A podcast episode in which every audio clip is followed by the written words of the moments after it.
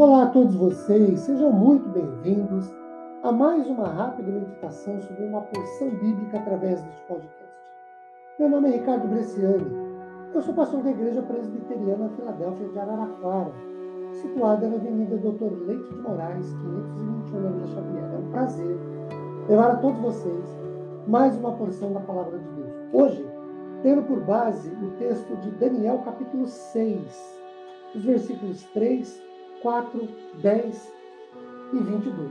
O versículo que lidos dizem assim, versículo 3. Então, o mesmo Daniel se distinguiu destes presidentes e sátrapas, porque nele havia um espírito excelente, e o rei pensava em estabelecê-lo diante do rei. O 4. Então os presidentes e os sátrapas procuraram ocasião para acusar Daniel a respeito do reino mas não puderam achá-la nem culpa alguma, porque ele era fiel e não se achava nele erro nem culpa. No versículo 10, Daniel, pois, quando soube que a escritura estava assinada, entrou em sua casa e, em cima no seu quarto, onde havia janelas abertas do lado de Jerusalém, três vezes por dia, se punha de joelhos e orava e dava graças diante do seu Deus como costumava fazer. No versículo 22, o meu Deus enviou o seu anjo, fechou a boca dos leões para que não me fizessem dano, porque foi achada em mim inocência diante dele. Queridos, nós vivemos num mundo cada vez mais sedento por bons testemunhos de vida.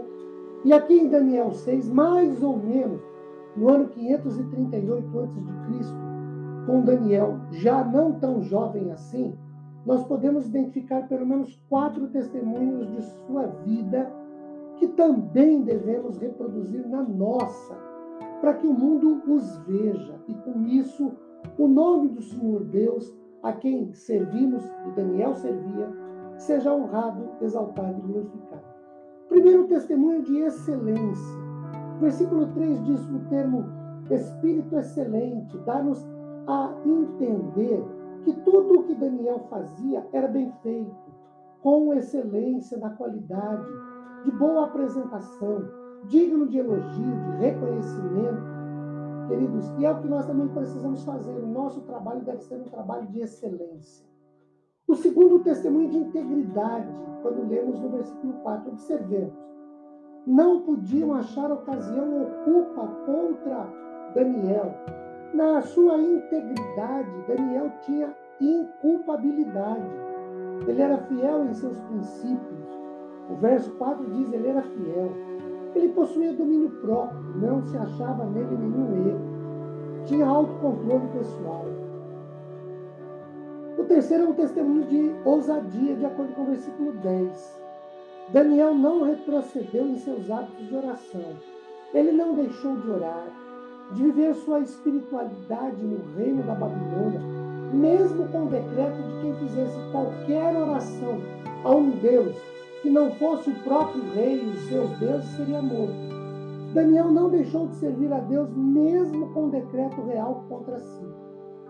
O quarto, nós temos um testemunho de poder, versículo 22.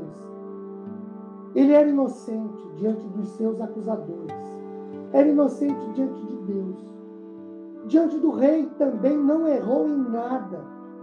O Senhor fechou a boca dos leões contra Daniel.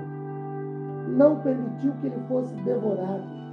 Não permitiu que ele sofresse nenhum dano promovido e provocado pelos leões. Tudo porque Daniel dava um testemunho de trabalho excelente, de integridade de caráter e de ousadia na fé. Queridos, como tem sido, estado o nosso testemunho. Pensemos sobre isso e nunca deixemos de servir e confiar no Senhor. Sua graça nos renove. Amém.